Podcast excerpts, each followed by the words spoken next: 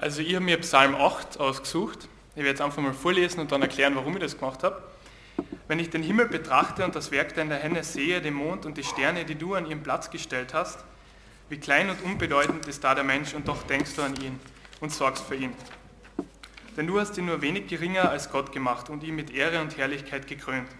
Du hast ihn über alles gesetzt, was du erschaffen hast und ihm Vollmacht über alles gegeben, die Schafe und die Rinder und alle wilden Tiere, die Vögel am Himmel, die Fische im Meer und alles, was in den Meeren schwimmt.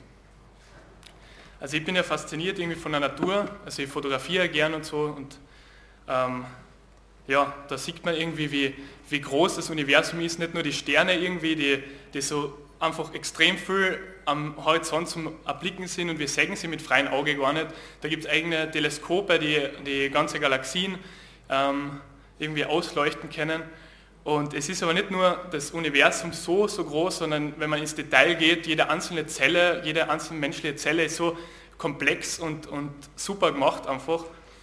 Ähm, aber wenn man jetzt irgendwie das Ganze nicht auf Gott bezieht, also wenn man für sich selber keinen Gott hat, dann kann das Ganze, finde ich, auch ziemlich dunkel ausschauen, weil das Universum scheint ja fast unendlich groß zu sein.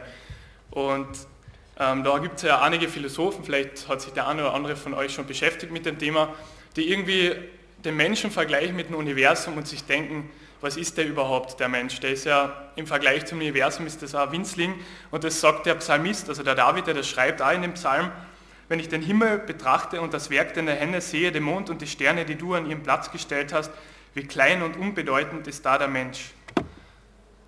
Aber der David, der bleibt da nicht stehen und sagt, ach, was soll man machen, das ist irgendwie alles zum Vergessen, wir sind eh unbedeutend.